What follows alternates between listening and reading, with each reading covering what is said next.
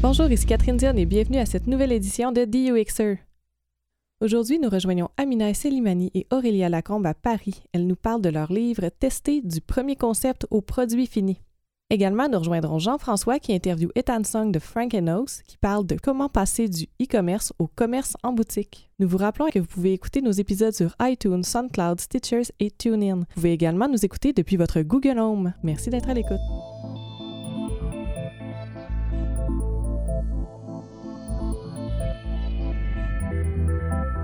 Bonjour Jean-François. Hey, bonjour Catherine. Cette semaine, je suis allée à la rencontre de Amina Esselmani et Aurélia Lacombe à Paris. Ils sont venus me parler de leur nouveau livre, donc tester du premier concept au produit fini. Ils parlent de quoi exactement? Donc, ils font des tests. euh, Quand, quand on parle de tests, là, souvent nos, nos clients pensent aux tests à la fin, quand tout Oui. est fait. Mais je présume qu'ils s'adressent un petit peu euh, aux tests qu'on peut faire tout au long d'un processus de création. Là. Mais pas seulement tout au long du processus de création, mais bien ils vont aller voir la totalité de la méthodologie, donc des différentes méthodes pour aller faire des tests. Puis en plus, ils vont aller aussi regarder qu'est-ce que ça prend pour bien préparer un test, puis aussi qu'est-ce qu'on doit faire après le test. Parce qu'une fois que les tests sont faits, c'est pas terminé. On a de l'analyse, mais on a aussi des itérations à faire en fonction des résultats qu'on a eus. Donc c'est vraiment un livre très intéressant parce que ça peut accompagner une entreprise du début à la fin lorsqu'elles elles se lancent dans les dans ses premiers tests utilisateurs, mais aussi tous les UXers qui sont peut-être plus dans le côté de design et moins dans la recherche. Donc, lorsqu'ils veulent aller se lancer dans des tests comme ça, ils peuvent se servir de ce livre-là pour faire le pas à pas finalement. de Donc, toute façon, on super. on peut plus en tant que designer faire le power trip de dire on est sûr que ce qu'on fait est parfait. Il faut tester. Très clairement, il faut tester.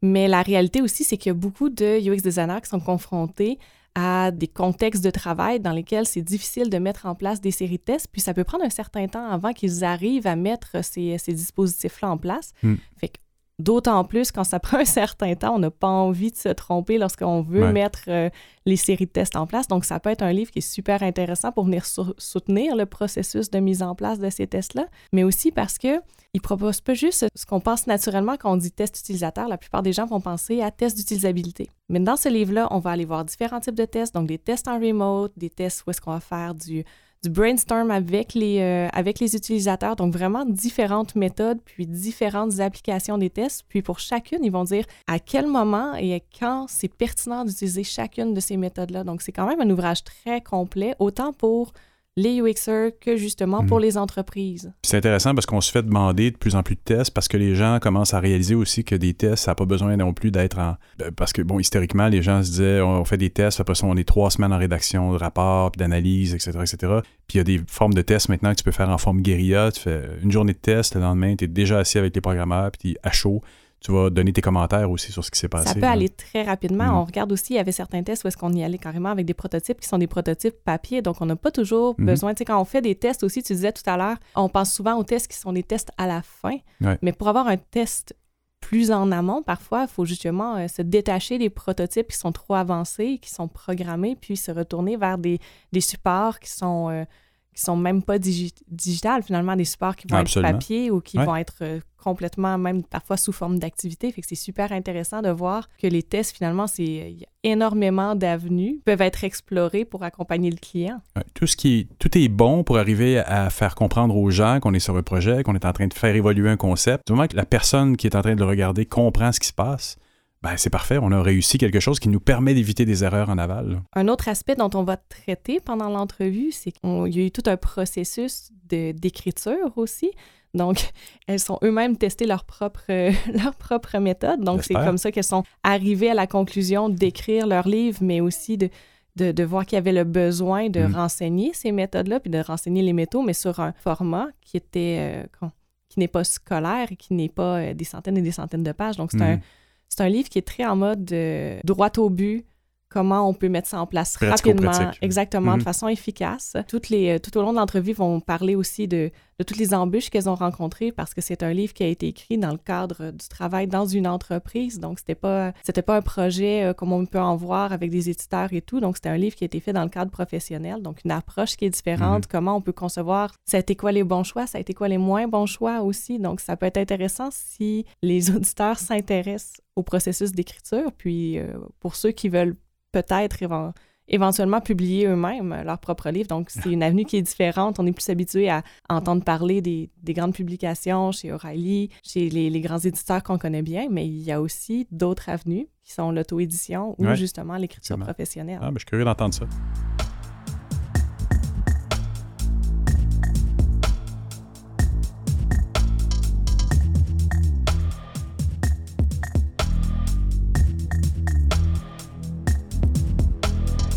Euh, moi, je suis Amina Esselimani, donc je suis UX designer euh, en freelance actuellement. Euh, j'ai fait l'école de design de Nantes et je me suis spécialisée dans le design d'interaction. Et aujourd'hui, je travaille pour la marque Voyage SNCF, qui est devenue Oui SNCF hier.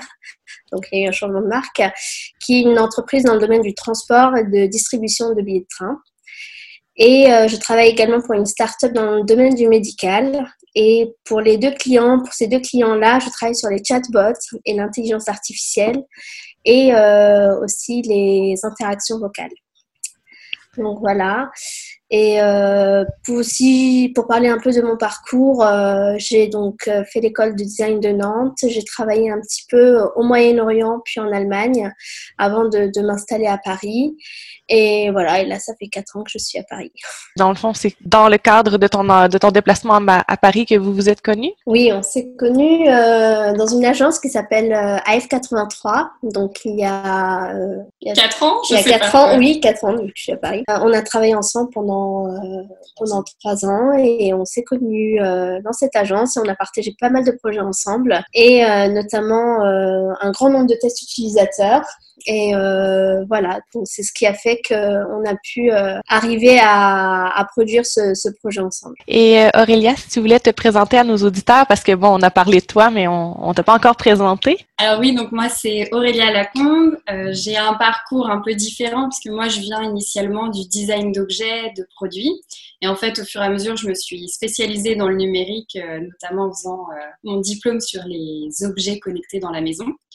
Donc, je suis passée euh, par Olivier Terre ou l'ENSI, par exemple, qui sont des écoles euh, un peu connues sur Paris.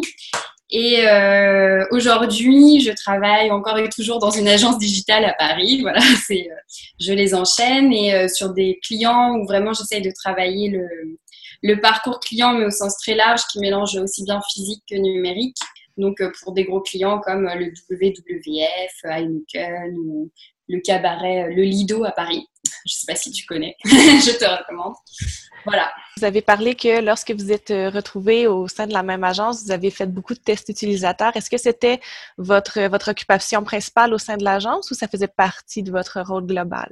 Euh, ça faisait plutôt partie de notre rôle global. On a, comme, euh, comme on l'a dit, on a réalisé énormément de tests utilisateurs dans différents types de projets différents. c'est vrai qu'on a commencé notamment sur un gros projet de recherche à l'échelle nationale sur la cuisine du futur, entre guillemets, c'est-à-dire une projection pour le groupe SEB, qui est un gros groupe d'électroménagers français. Et comme c'était de la recherche, on avait la chance d'avoir un budget vraiment assez important accordé à une agence pour faire des tests utilisateurs, ce qui est très rare. Donc c'est comme ça qu'on a commencé à en faire énormément, de plein de formes différentes et avec quand même un budget qui nous permettait de travailler avec aussi un ergonome cognitif, etc. Ça a été un peu le point de départ. Après, on a eu l'opportunité d'avoir un manager qui nous a vraiment encouragé à, à tester à plusieurs méthodologies différentes. Donc, euh, ça nous a aussi permis de nous enrichir sur cette étape de conception. Vous avez parlé que vous avez eu l'occasion de travailler avec un ergonome cognitif. Est-ce que vous pourriez expliquer rapidement euh, qu'est-ce qui distingue justement euh, votre expertise de celle d'un ergonome cognitif? Pour moi, le, le principal, c'est vraiment qu'un ergonome, déjà, c'est quelqu'un qui vient du monde des sciences, contrairement à nous qui, en France en tout cas, sommes vraiment issus de, des arts appliqués. Donc, on n'a vraiment pas la même culture et la même façon d'aborder un projet. Et eux vont vraiment mettre en place euh, des méthodologies euh, utilisées depuis euh, pas mal d'années, vérifiées, challengées avec des études, etc. Et ils ne peuvent pas trop conserver leur légitimité s'ils n'adaptent pas, enfin s'ils ne conservent pas ces méthodologies qui sont apprises souvent à l'école. Alors que nous, bah, on est vraiment en mode design thinking, euh, co-conception, création, etc. Et en fait, euh, évidemment, on s'assure de respecter des normes, mais euh, c'est pas du tout notre, notre but. C'est quand même d'aller beaucoup plus loin et surtout d'être plus en phase, je pense, avec les études marketing et tout ce qui est création graphique. Et cet ergonome-là faisait énormément d'études quantitatives, alors qu'on nous, on s'intéresse vraiment à la qualité, à la qualité de l'usage. S'il y a des éléments qui ne fonctionnent pas, on veut comprendre pourquoi et non pas juste ce qui ne fonctionne pas. C'était aussi une des principales différences qu'on avait notées euh, dans, notre collaboration avec l'ergonome. Tu dirais que l'ergonome est beaucoup plus au niveau, euh, comme tu dis, quantitatif, euh, c'est bien ça. Puis vous, vous étiez aussi du côté plus qualitatif peut-être à ce moment-là. Est-ce que c'est pendant que vous travaillez, vous avez travaillé sur ce projet-là vous avez eu l'idée finalement de, lancer de lancer l'écriture d'un livre ou ça vous est venu par la suite? Dans ce projet-là, on a eu la chance de réaliser toutes les étapes d'un test, c'est-à-dire euh, du recrutement, euh, de la préparation du protocole, scénario, recrutement, euh, la mise en la préparation du scénario de test.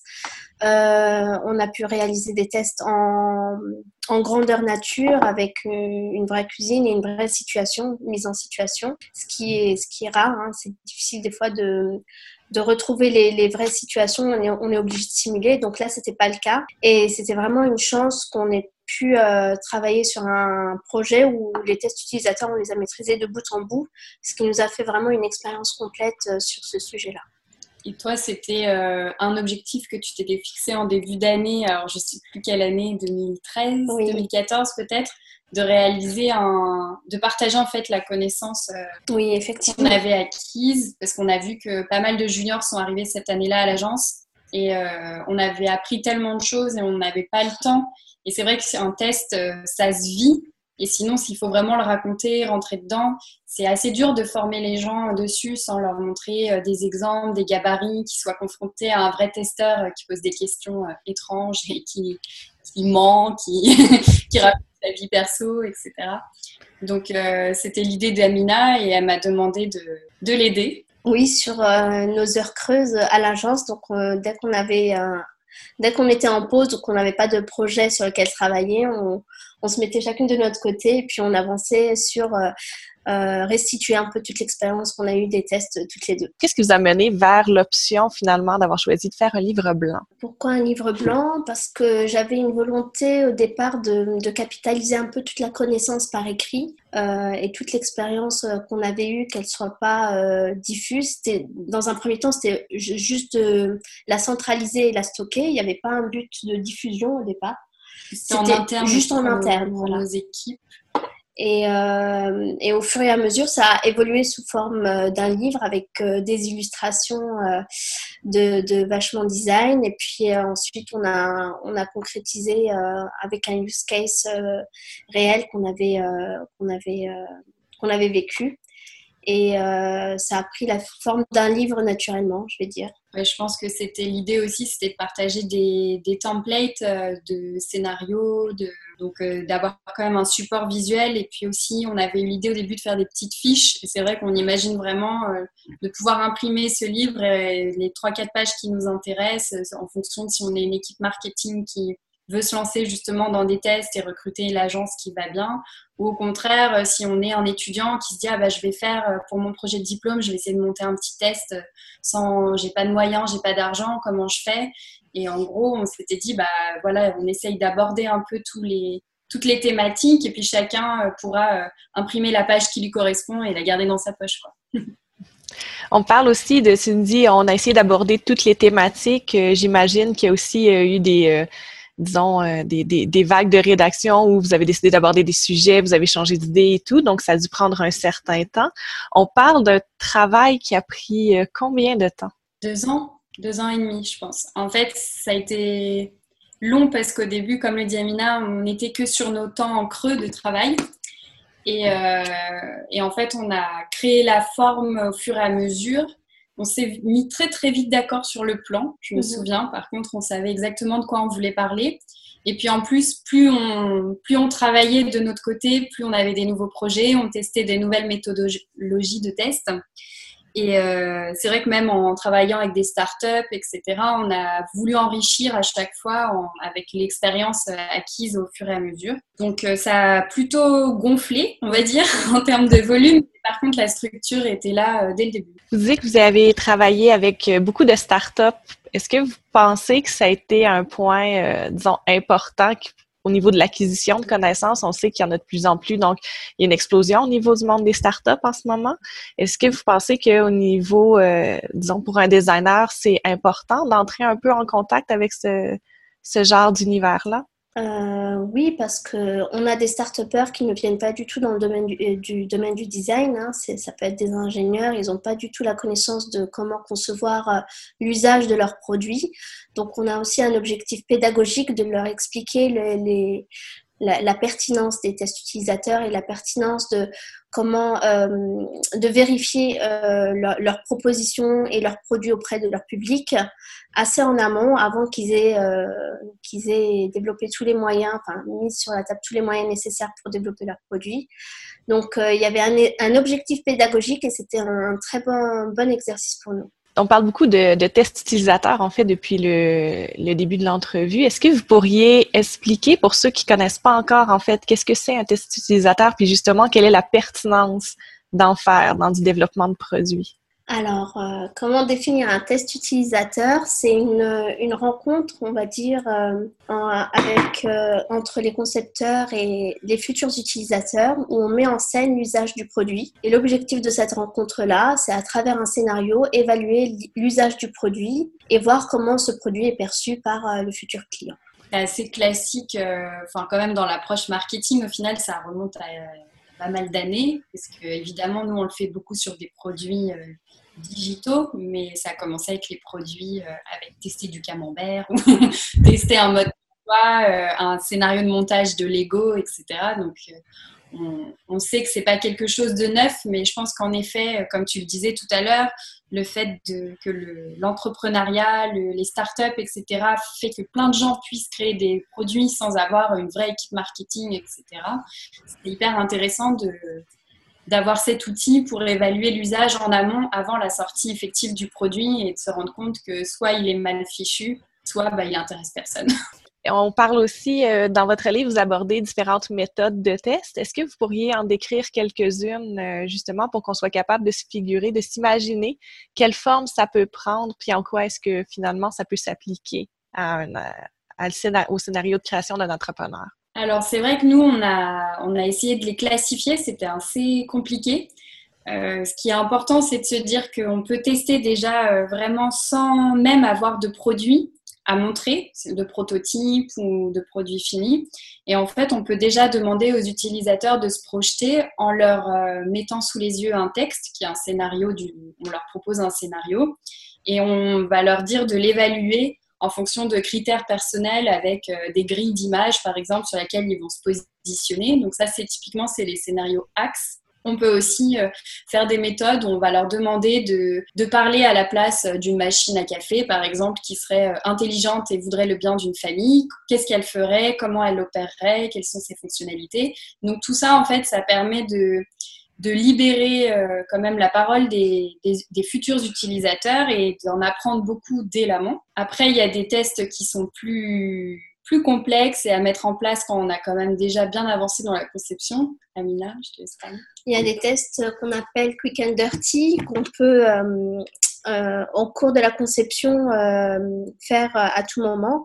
C'est-à-dire qu'on a des premières hypothèses de, navigation, de euh, de services euh, digital et puis le soumettre aux utilisateurs. Euh, il y a une méthodologie de test qu'on appelle Quick and Dirty qui permet de tester notre prototype selon l'état d'avancement actuel, c'est-à-dire ça peut être du papier, ça peut être des crayonnés, ça peut être des pictogrammes qu'on a choisis et de les soumettre aux utilisateurs qui sont pas forcément les utilisateurs finaux, ça peut être ma voisine, ça peut être, je peux aller dans un café et puis interviewer des, personnes et leur soumettre euh, mes écrans ou ma navigation et euh, obtenir des premiers feedbacks. Donc, euh, c'est pas des tests hyper organisés, mais ça permet de débloquer certaines certaines situations, si on hésite entre deux hypothèses, on peut à tout moment la soumettre à, des personnes qui ne connaissent pas trop le projet ou en présentant un mini contexte et avoir des premiers feedbacks qui sont euh, automatiquement très très utiles. Après, il y a d'autres méthodologies de test, euh, par exemple le RITE qui permet, euh, qui donne l'opportunité en fait de tester puis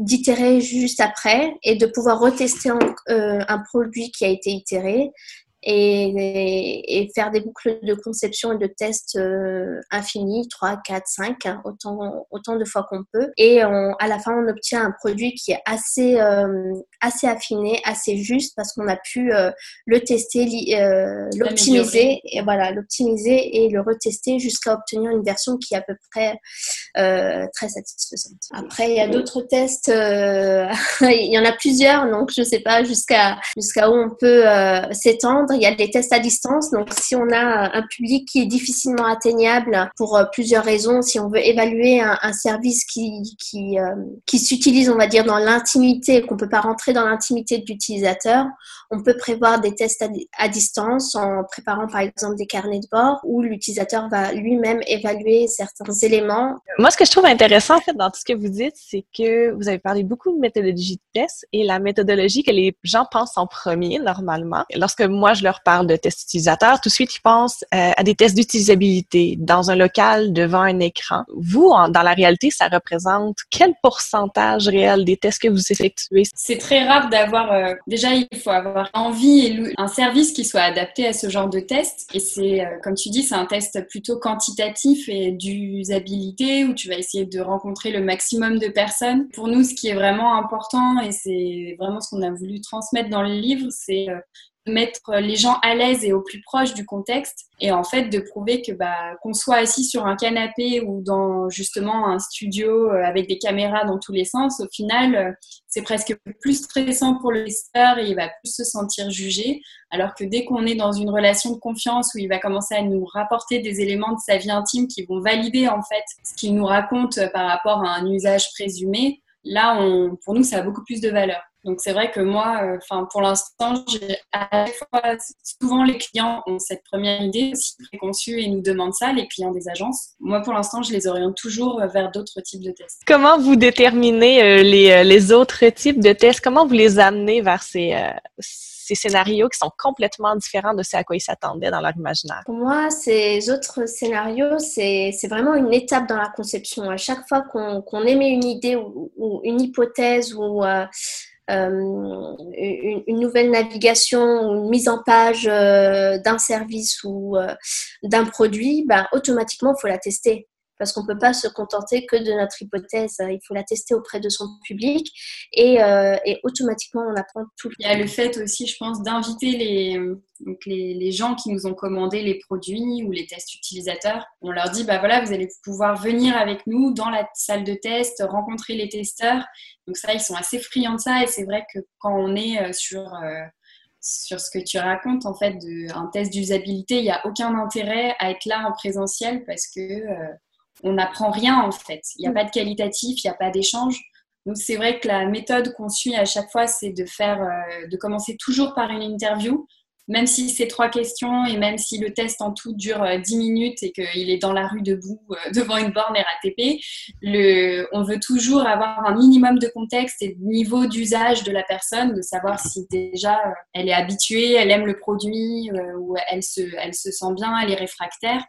Et c'est vrai que tout de suite, bah, on est dans l'échange et on n'est pas du tout dans un test d'usabilité classique euh, qui serait plus propre, je pense, à l'ergonomie pure. Oui, puis il y a toujours cet objectif euh, de pédagogie parce que les, tests utilisateurs sont très peu valorisés euh, dans les agences, peut-être de, de, plus en plus, mais dans les grandes entreprises, elles sont très peu valorisées. Et moi, quelquefois en interne, je vais inviter un chef de projet d'une autre équipe hein, qui vient participer au test et qui vient vraiment profiter, on va dire, de, cette situation pour comprendre notre métier, la valeur du test et être plus indulgent peut-être qu'avec ses designers lorsqu'ils vont lui demander de, de réaliser des tests d'utilisateurs ou un peu de temps pour les préparer. Donc il y a, y a toujours en fond fait cette euh, cet objectif de pédagogie quand on est dans un contexte, euh, pour ma part, d'une grande entreprise. À ce moment-là, tu me parles beaucoup justement d'objectifs de pédagogie. Dirais-tu que le livre que vous avez écrit, ça peut être un bon outil pour ces gens-là qui sont complètement extérieurs à notre expertise puis qui aimeraient finalement ou qui sont intéressés au sujet des tests utilisateurs, mais qui soit ils savent pas par où commencer, soit ils n'ont pas vraiment de connaissances autres que le test d'utilisabilité? Bah, C'était exactement l'objectif et même en plus, on a été rappelé plusieurs fois à l'ordre par nos amis chefs de projet ou graphistes euh, ou même d'autres designers, mais qui sont pas forcément dans le digital,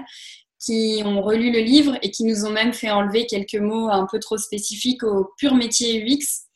Et euh, c'était vraiment l'idée, c'était de s'adresser aussi bien aux étudiants que aux équipes marketing, que aux start-upers. Et euh, on espère en tout cas avoir atteint le niveau qui était ni trop, trop dans la vulgarisation et en fait on n'apprend rien, il n'y a rien de concret qui se passe et, entre, enfin, et aussi un niveau où au contraire on va apprendre des choses et où on a des méthodologies qui sont inventées quand même par des grands chercheurs en Finlande, aux États-Unis et que nous on a essayé d'adapter. Bon, c'est sauce française, mais c'est normalement ça fonctionne quand même. Tu me dis vous êtes allé chercher dans les justement dans les grands chercheurs et tout. Est-ce qu'il y a une étape de recherche très importante avant de démarrer la euh, la rédaction du livre. Comment vous avez procédé? Est-ce que c'était en fonction de ce que de vos demandes quotidiennes ou vous avez fait une grande recherche avant de commencer? Non, on n'a pas fait de grande recherche parce qu'on a on a commencé par restituer notre propre expérience, les, différentes euh, euh méthodes.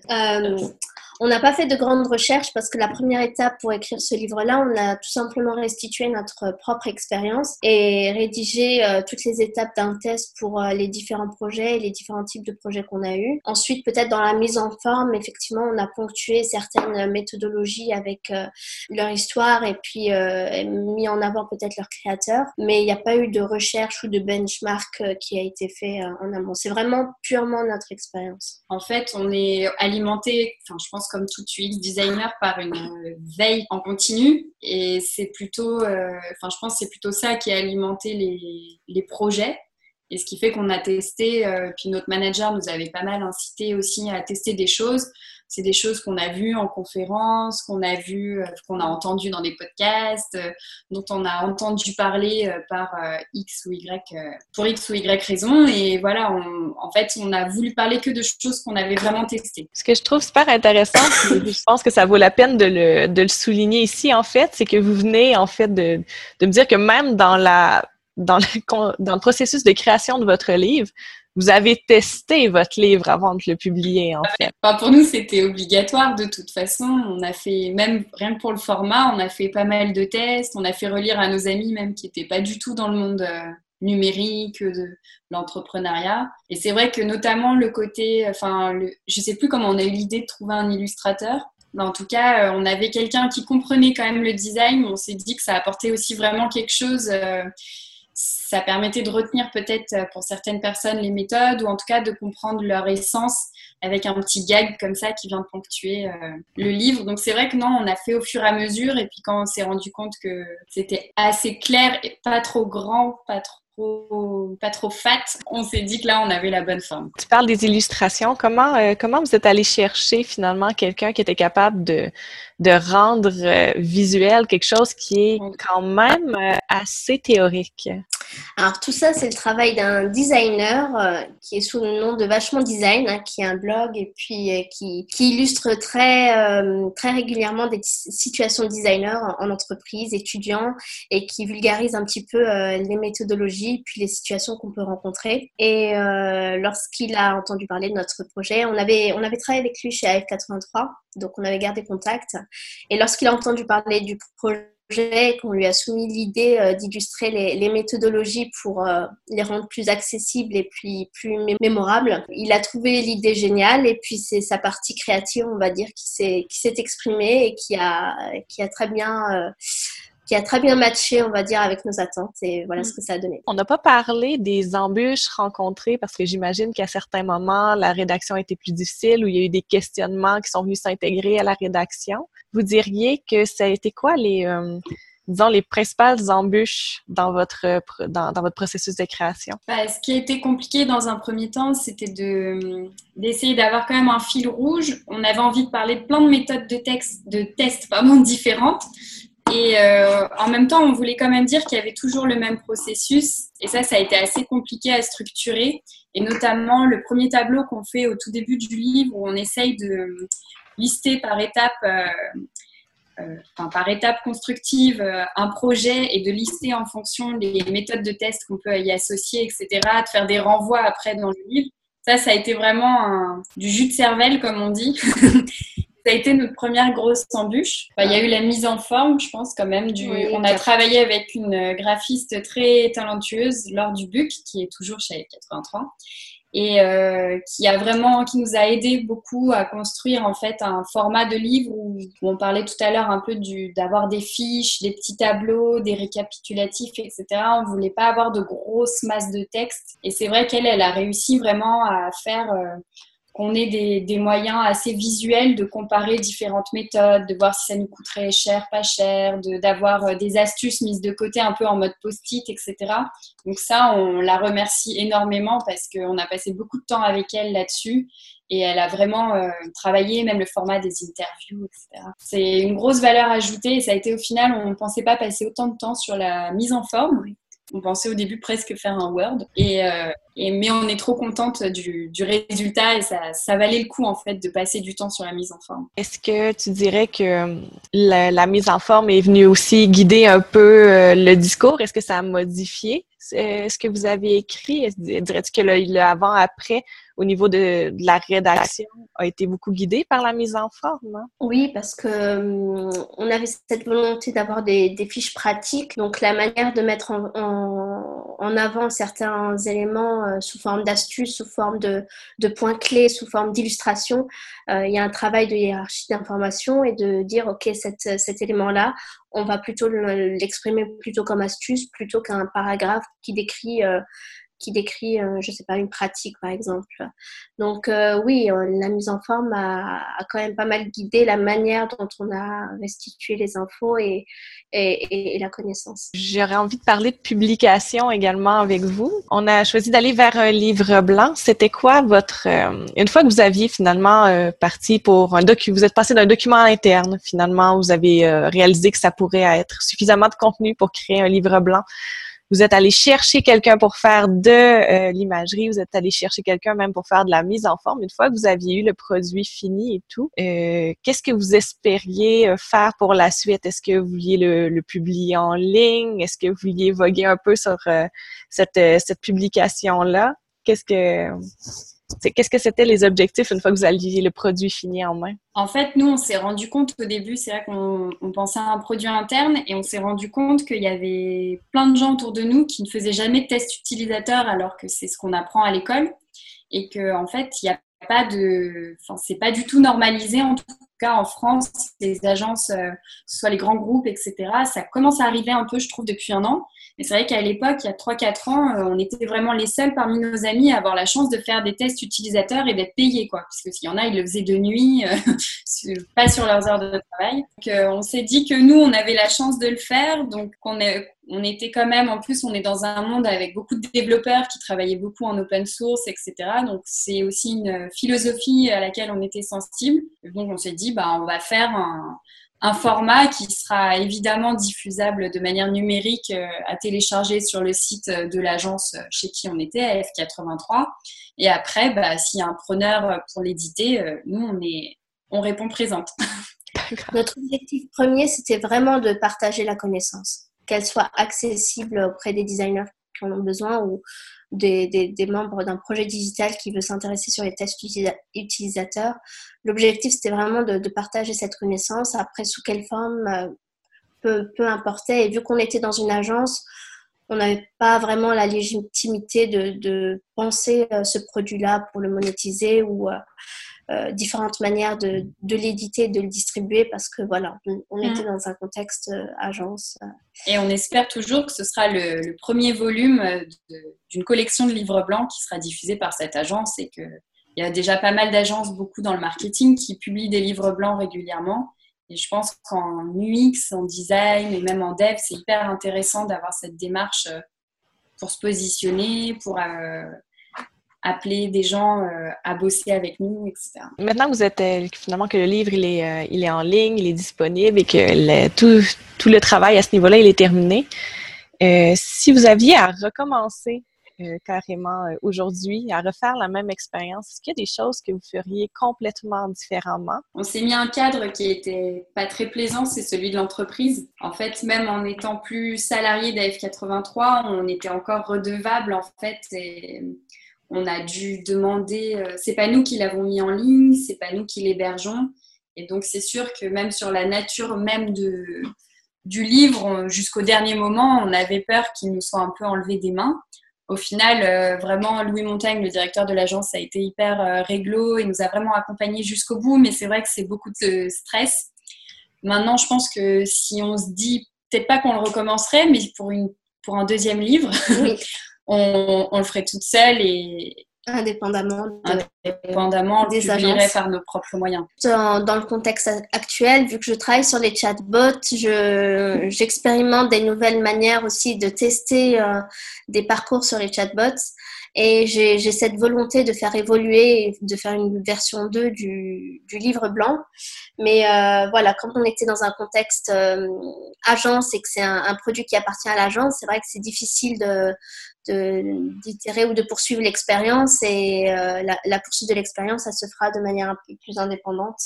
Et c'est ce que disait Aurélia, c'est si on devait recommencer ou continuer, ça serait de, le faire indépendamment, on va dire, de, tiers. Puis si tu avais un conseil euh, à donner finalement, parce qu'on on sait que les livres blancs, euh, c'est quelque chose qui qui est quand même un format qui est de plus en plus populaire. En tout cas, je ne sais pas de vous de votre côté, mais ici au Québec, on a beaucoup de gens qui se lancent dans, dans ce genre de, de réalisation-là.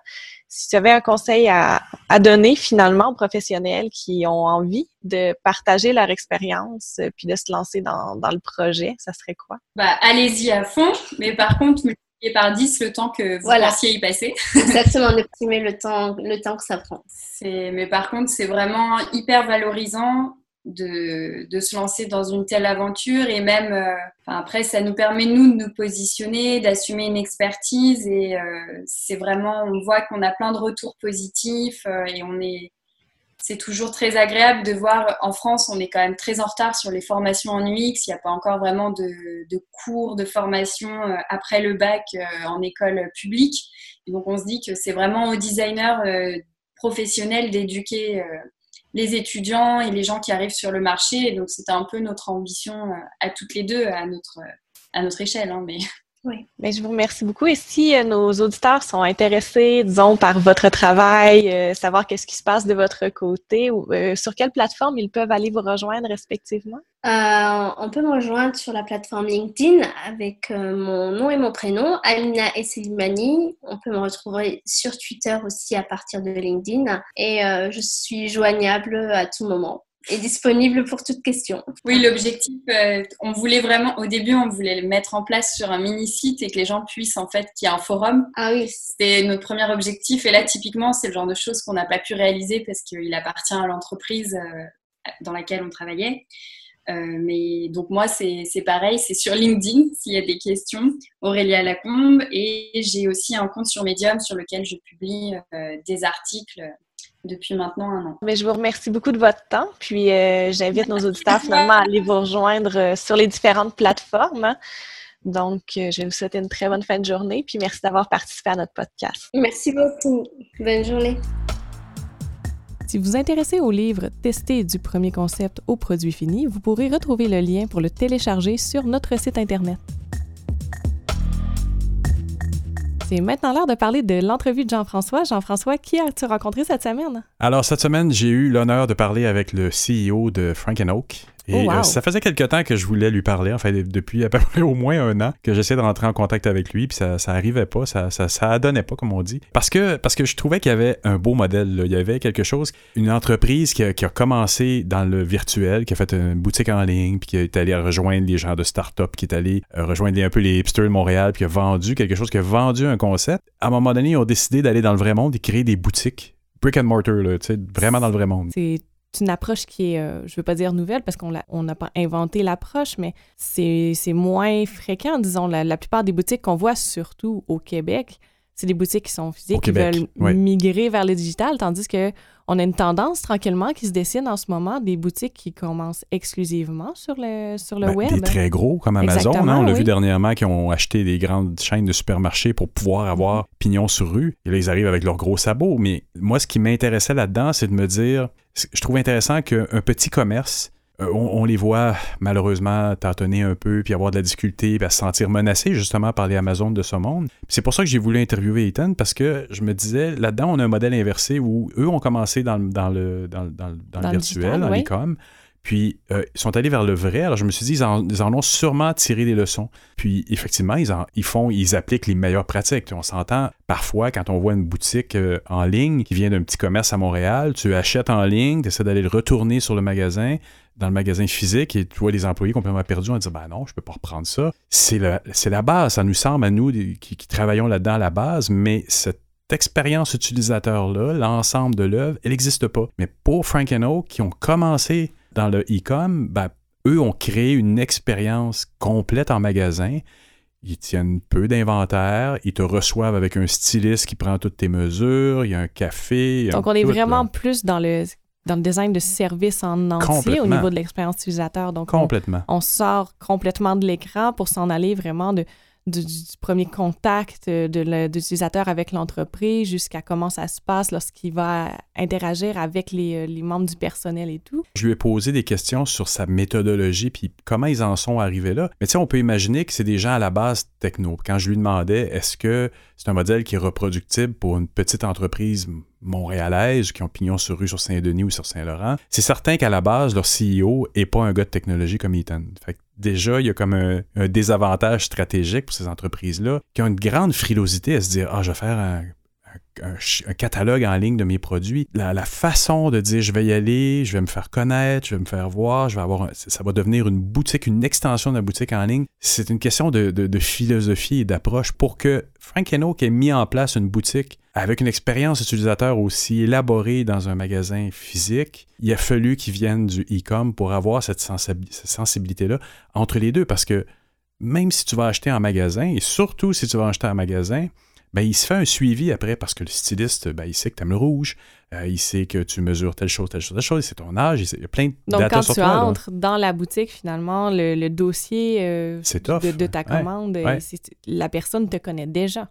Exactement. Ben, il te connaît, ou il te connaît déjà, et s'il te connaît pas, il commence le dossier avec toi, puis après, il peut te relancer en faisant des, des, des, des publications directement à toi en disant Hey, je sais ce que tu aimes, j'ai reçu des, des, chaussettes rouges comme je, comme je sais que, que tu les aimes, j'en ai reçu maintenant des vertes qui vont bien avec les rouges. Tu sais, il peut faire un suivi intelligent. Il monte littéralement euh, CRM.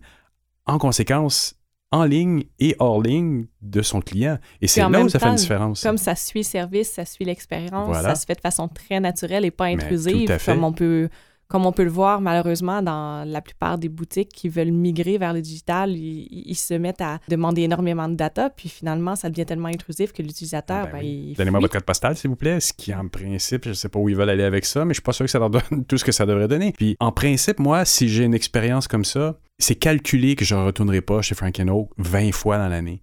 Ça va être une fois de temps en temps quand je vais sentir que mon poids a changé, par exemple. Je vais retourner, je vais aller boire le stylet, je vais demander des petites idées. Mais en, globalement, si c'est bien fait, Frank Oak va sortir son épine du jeu en, me renvoyant ou en m'envoyant des boîtes, des trucs que je vais pouvoir renvoyer si ça me satisfait pas, comme il le faisait historiquement. Fait il t'envoie des choses et des suggestions qui sont exactement liées avec ce que j'ai besoin. Et c'est là que ça devient intéressant. Parce qu'ils savent ce qu'ils ont, ce qu'ils savent quand ils m'ont rencontré en personne, ben, ils font un suivi en ligne et donc je je peux devenir un acheteur facilement 15 fois par année. Là où peut-être dans un autre monde, ben, j'aurais été juste trois fois dans l'année dans le magasin physique. Là, ils font un suivi intelligent avec moi.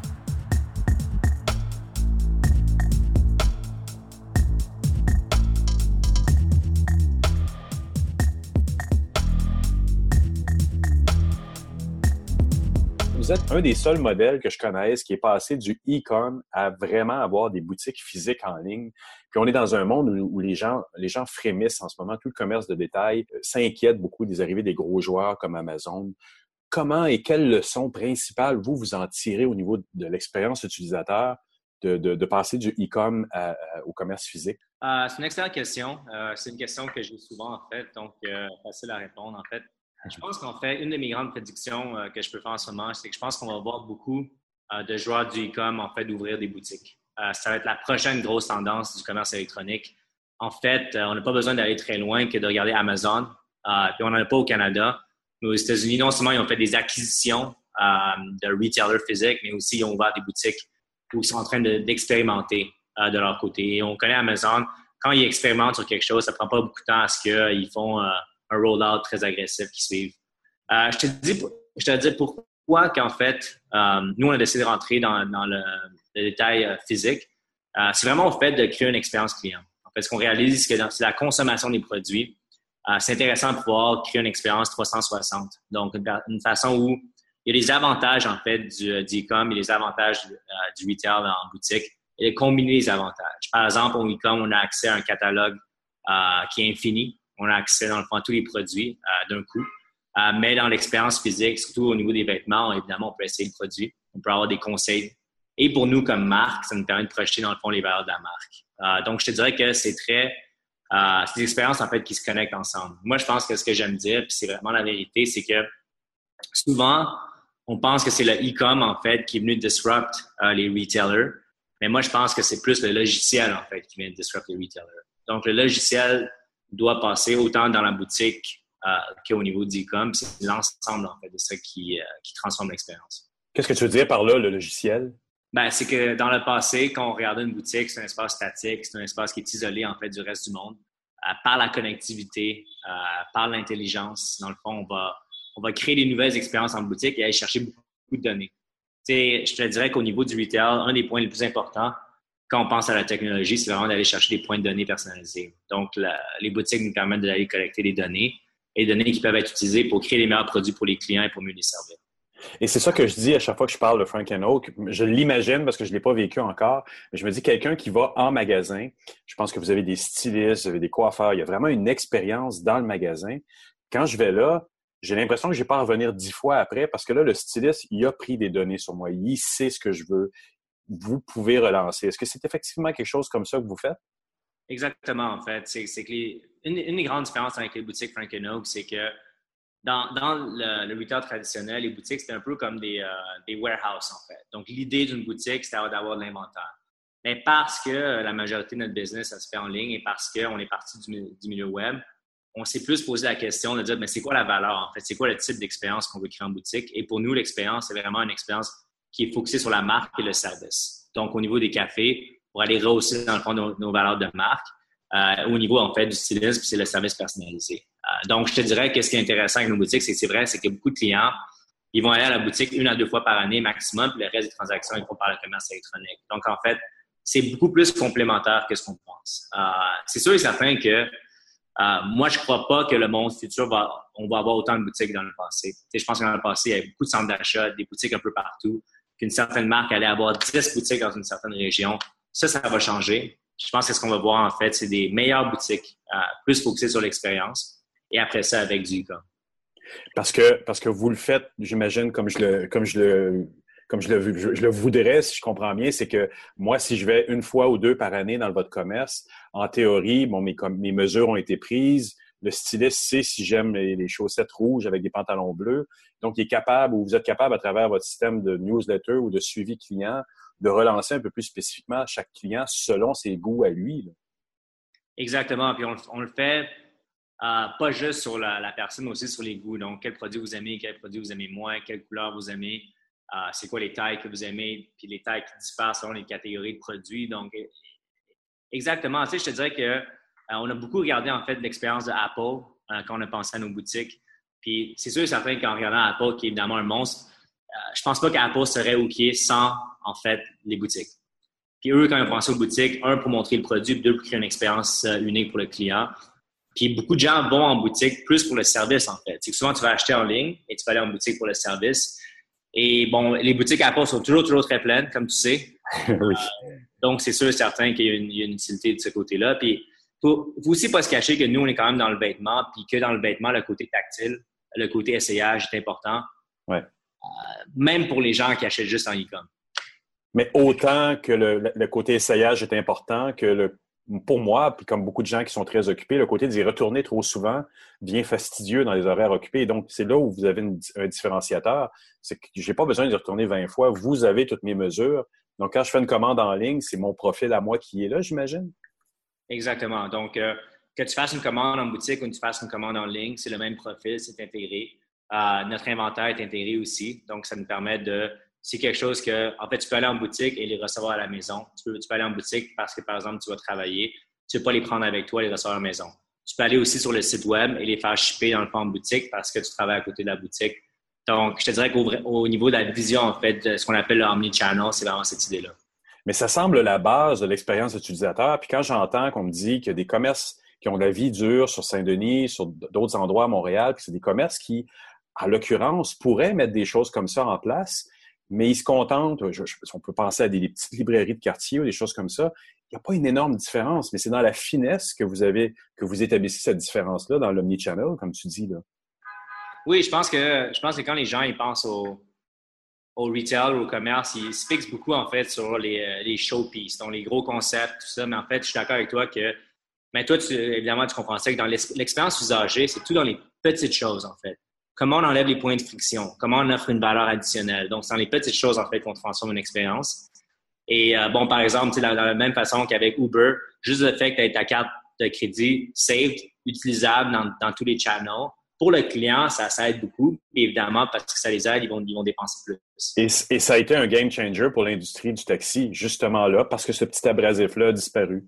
C'est très simple, avec Uber aussi, de, de, de voir où est le taxi sur la map, mais c'est très simple, mais souvent, le taxi s'en vient, tu n'as aucune idée où. Exact. Comment tu vas le trouver. Donc, donc c'est pour ça que nous, quand on pense à la révolution du retail, la révolution se fait par petits pas, en fait. Euh, mais je te dirais que les deux points qu'on euh, on croit beaucoup, c'est qu'il faut vraiment que tu aies une database avec le profil client intégré, avec le plus de big data possible. Et deuxièmement, que ton inventaire soit aussi intégré, que l'inventaire soit fluide, dans le fond. Et comment vous voyez ça, vous, quand vous faites l'acquisition de nouveaux clients? Est-ce que vous mettez plus d'emphase sur l'aspect boutique ou l'aspect en ligne? Est-ce qu'il y, y, a une façon, est-ce qu'il y a quelque chose qui est plus privilégié maintenant? Je, vais revenir un peu sur la façon dont, au début, c'était vraiment le côté communauté. Il y a des gens qui étaient des précurseurs, qui commandaient leur kit, qui recevaient, il y avait un, principe qui fonctionnait avec Frank Mais maintenant que la boutique physique est ouverte, qu'est-ce que vous privilégiez comme porte d'entrée? Euh, je te dirais qu'on privilège les deux, en fait. Je ne peux pas dire qu'il y a une priorité pour l'un versus l'autre. On pense que c'est vraiment complémentaire. C'est l'ensemble. Euh, on a juste des boutiques au Canada aussi, euh, mais on a beaucoup de ventes aux États-Unis et à l'international. Donc, c'est ça que je ne peux pas dire que c'est l'un versus l'autre. Mais ce que je peux dire, c'est que on voit quand même chez les clients certains niveaux de risque. Donc, c'est-à-dire que les early adopters, eux, ils n'auront pas de problème à mettre leur carte, commander en ligne, même acheter des produits qui sont très chers en ligne. Euh, parce qu'ils ont confiance dans le système, ils ont confiance dans le return policy, tout ça. Mais on voit que plus que tu vas vers des clients qui sont, disons, masse, plus que ces gens-là, euh, ils ont un taux de risque un peu plus élevé et donc c'est là que les boutiques peuvent jouer un rôle important. Oui, parce que dès le début, encore là, dans, l'optique de l'expérience utilisateur, je me souviens, euh, c'était quoi, 2013-2012, que vous aviez déjà des emballages personnalisés. Les gens les recevaient à la maison, les prenaient en photo, les partageaient sur les réseaux sociaux c'était, ça faisait partie, ça a fait partie de la clé de votre succès au début. Là. Oui, absolument. je te dirais que euh, au début, ce qui a vraiment fait notre succès, euh, un service personnalisé, je te dirais que le, côté qu'on a, la, communauté, disons, techno, startup et créative, c'est vraiment identifié avec une marque, c'est le fait de notre succès. Euh, puis après ça, évidemment, des bons produits à un prix qui est accessible. Et c'est en fait dans, la pensée de ces, ces trois items-là qu'on a décidé de faire les boutiques parce qu'on pensait que les boutiques pouvaient nous aider, en fait, à communiquer cette idée. Mais est-ce que, est-ce que, entre autres, est-ce que tu fais des présentations à la chambre de commerce pour que les, commerces de détail comprennent ce que vous avez fait? Parce que sincèrement, c'est vraiment le mal dont tout le monde parle en ce moment. C'est ah ce gros méchant Amazon qui vient, mais je ne vois pas de mouvement de fond des commerces montréalais ou québécois de dire non mais on va faire quelque chose pour se prémunir contre ça le modèle et la façon dont vous avez procédé, je comprends que vous êtes venu de l'autre côté du modèle, vous êtes venu du côté du gros méchant, mais en théorie, euh, vous avez réussi à faire quelque chose qui devrait inspirer tous les commerces de détail au Québec.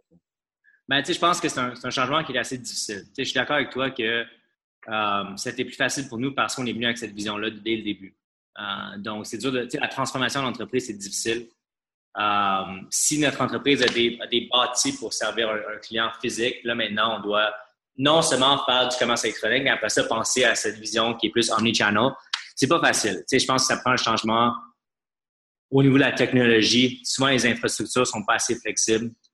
Euh, souvent, euh, les entreprises traditionnelles n'ont même pas le talent, c'est-à-dire n'ont pas les développeurs nécessaires pour faire cette type de transformation-là. Après ça, c'est vraiment au niveau de, de, du leadership, de comprendre si c'est possible. Moi, je dis toujours aussi que pour faire ce shift-là, il faut changer un peu les KPIs, en fait, les Key Performance Indicators qu'on regarde parce que tu mesures le succès différemment. Comment tu le mesures à, ce moment-là? C'est une bonne, c'est un bon point, ça? Mais tu sais, je te dirais que la, vente au détail traditionnel, c'est vraiment les ventes papier carré. Donc, ça, c'est simple. Mais, mais si tu penses dans un monde omnichannel, ta vente au pied carré n'est pas si importante que ça si tu as une grande partie de tes ventes qui vient euh, du online. Donc, après ça, les gens, il y, a vraiment ce, ce, travail d'attribution, c'est-à-dire que c'est où le first touch, après ça, c'est dans quel channel les gens ont acheté. Pour nous, je pense que euh, c'est un peu inné dans le sens que parce qu'on a le profil du client, on a la capacité de le faire.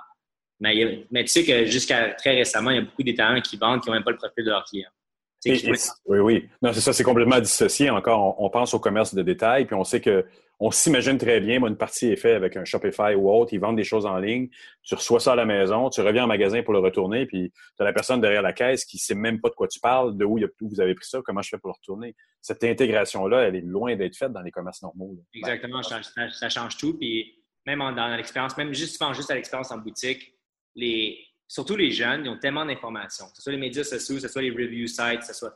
Ils arrivent en boutique beaucoup, très souvent avec plus d'informations que les gens qui travaillent dans la boutique. Absolument. Donc, ça, c'est vraiment quelque chose qu'il euh, faut adresser comme changement. Euh, donc, donc, ce que je pourrais dire, c'est que cette transition-là n'est pas facile à faire. Donc, je pense que c'est pour ça qu'on n'a pas encore vu d'autres joueurs. Mais, mais en même temps, je suis d'accord avec toi que pour pouvoir être compétitif versus Amazon, en fait, il ne faut pas faire ce qu'Amazon fait, il faut faire ce qu'Amazon ne peut pas faire. Et donc, de, trouver en fait des pistes de solutions de ce côté-là euh, est une bonne piste. je vais te donner un exemple. je, vois ton visage, puis je pense que, comment ça, je donne des exemples. On ne peut pas battre Amazon avec les prix. On ne peut pas battre avec Amazon avec le scale. On ne peut pas battre Amazon avec le shipping cost, le time to ship. il y a quelques joueurs dans le marché comme Walmart qui peuvent le faire, mais surtout au Canada, il n'y a personne qui a ce scale-là. Non. Donc, c'est pour ça que là, l'expérience client, l'expérience même du site, web, le niveau de service, le service personnalisé, l'expérience de marque, c'est-à-dire qu'une expérience qui, qui mêle en fait l'art et la science, tout ça devient très, très important, encore plus important que dans le passé. C'est super intéressant, mais c'est vraiment ça le démarque, ce qui démarque. Puis on peut pas dire qu'il n'y a pas des commerces à Montréal qui ont ça inné, qui, qui font que, mais ils ont de la difficulté à le transposer dans un modèle en ligne et il faudrait vraiment qu'ils s'y consacrent parce que quand, quand je t'entendais dire tout à l'heure, tu as une partie de ton, ton, Les gens viennent sur place une ou deux fois par année, mais tu es obligé d'aller les rattraper 15 ou 20 fois dans le récurrent, dans le petit détail, la ceinture, les chaussettes, les pantalons. Tu es capable d'aller les chercher. Quand tu as un bon CRM sur ton client, tu as une bonne base de données sur tous tes clients, tu es capable de personnaliser tes offres, donc ils n'ont plus du tout à revenir. C'est ouais. comme principe. C'est là où Amazon coupe là sur le pied à tout le monde. Exactement. Puis je te disais, un des points que je trouve intéressant, c'est que je pense que il y a peut-être 5 à 10 ans, le, tout le monde voulait avoir un site de commerce électronique. Évidemment, c'est là qu'on a eu la croissance des Shopify qui ont une histoire incroyable. Mais juste l'accès aux produits n'est pas assez aujourd'hui. Non, exact. Avant, c'était comme avant, je ne pouvais pas avoir ce produit-là. Maintenant, il y a un site web, je peux l'acheter. Mais maintenant, sur l'Internet, tu peux acheter tout, de n'importe où, n'importe quel pays, n'importe quelle marque. Exact. dans un contexte comme ça, il faut vraiment, l'expérience devient encore plus importante. La marque devient encore plus importante évidemment, le data devient plus important parce qu'il y a juste toi qui l'as. Donc, euh, c'est pour ça, qu'est-ce qui est plus important? Euh, je pense que ça joue beaucoup. Pour l'utilisateur qui est passé par votre magasin, qui s'est fait prendre en charge par un styliste, qui s'est fait couper les cheveux, qui a pris un café, l'ensemble de ça se répercute sur une année après. J'ai en tête toujours cette expérience incroyable de la marque que j'ai eue en magasin puis qui me reste sur moi, qui qu'un Amazon ne peut pas dupliquer. Enfin, il commence à avoir des magasins, mais on s'entend, ça sera jamais la touche une espèce de touche locale qu'on peut amener avec un commerce local. Exactement. Puis euh, le, site de commerce électronique aussi vient ajouter à la valeur de la boutique aussi, dans le sens que, bon, nous, on a beaucoup, d'utilisateurs sur mobile. Donc, ces gens-là, quand ils rentrent, mais ben, ça permet à au préposé ou au styliste dans la, boutique de savoir, OK, je sais c'est qui la personne, je sais c'est quoi l'information que j'ai de cette personne, je peux mieux la servir tout de suite Parce qu'on sait tous que d'aller en boutique, après ça, ils ne savent pas quelle commande tu as eue, ils ne savent pas qu'est-ce que tu as acheté dans le passé. Tu essaies de trouver la chemise que tu as aimée il y a 5-6 mois, mais ils ne savent pas c'est quoi. Tout ça fait des pain points, en fait, que, euh, qui pourraient être facilement réglés. C'est super intéressant. Quels projets euh, sont sur le point d'arriver pour Frank Oak? Est-ce qu'il y a des exclusivités ou des choses qui s'en viennent bientôt à ce niveau-là? Ben, je, je, te dirais que cet automne, on a quand même pas mal de projets qui s'en viennent. Là. Euh, pas, pas, beaucoup que je puisse annoncer maintenant, mais si tu veux avoir sur ton podcast dans quelques mois, je peux en parler. Mais je te dirais que nous, on, met beaucoup d'emphase en fait sur deux choses en ce moment. L'expérience de marque, puis ça, ça touche vraiment au UX, c'est-à-dire comment on peut, comment on peut transformer l'expérience de consommer un produit sur le web qui n'est pas juste un catalogue. Je trouve que l'équipe, le, le, catalogue devient un petit peu désuet. Euh, ça devient très commodité, donc de penser comment on peut interagir avec les produits de façon un peu plus interactive. Ça, c'est un des points sur lesquels on travaille. Puis le deuxième point, c'est vraiment au niveau des recommandations. A toujours été notre force, mais maintenant que bon, il y a du AI, il y a des algorithmes, je pense que les outils qui sont disponibles ont, beaucoup scalé dans les dernières années. Donc, moi, je, prends vraiment la vision que le meilleur euh, e-commerce devrait être capable de faire apparaître chez toi what you wanted avant que tu saches que tu le voulais. Oh oui, ça, ça serait effectivement, effectivement, on en est là. Ah, c'est peut-être des choses qui s'en viennent à l'automne alors. Donc, c'est pour ça qu'on travaille, mais, pense un peu à cette idée-là, c'est-à-dire que parce qu'on sait que tu un entrevue, puis qu'on sait que, bon, il commence à te manquer des chemises blanches, right away, ça t'arrive chez toi. Euh, donc, c'est le type d'expérience que je pense qu'on va voir. Puis c'est là l'intelligence, en fait, où que dans le commerce, c'est pas juste par le produit, mais par l'expérience qu'on va se différencier par, la, façon, pareil comme en hôtellerie, dans les meilleurs hôtels ou dans les, le meilleur service à la clientèle, on le devine quand la personne essaie d'anticiper tes besoins. Si effectivement vous êtes capable de faire ça dans le futur, wow, là, on va avoir une expérience qui va être une coche en avant des autres. Mais je pense qu'il est intéressant en ce moment, puis on le voit, puis on a parlé de Uber, puis, puis c'est que je pense qu'en ce moment, la technologie puis le web, en fait, est, en train d'absorber l'ensemble du marché. Au début, autant que les Google et les Facebook, c'était comme juste sur un site. C'était un monde qui existait juste sur un site. Tandis qu'avec Uber, on amène en fait la capacité de mapping, la capacité de recommandation, puis on l'amène dans le monde euh, trois-dimensionnel.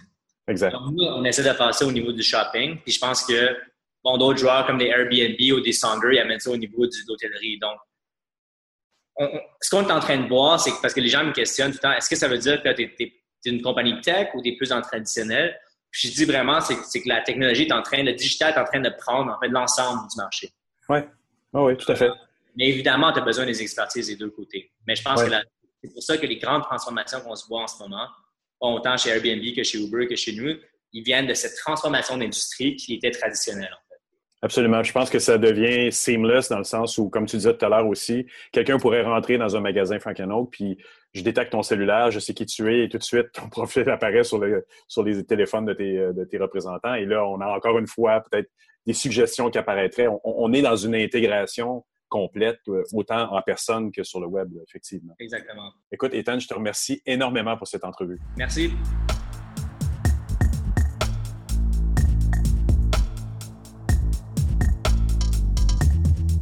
C'est déjà la fin de cette édition de DUXer. N'hésitez pas à passer le mot autour de vous, à partager nos épisodes. N'hésitez pas non plus à nous mentionner sur Facebook, Twitter, Instagram, c'est toujours très apprécié. Nous remercions encore une fois Vues et Voix pour le studio d'enregistrement et Perrine 20 pour notre identité graphique magnifique. Si vous voulez parler à Jean-François ou à moi, vous pouvez également nous joindre sur les médias sociaux ou sur le site internet duxer.com. Merci d'avoir été là et je vous souhaite une excellente semaine. Au revoir.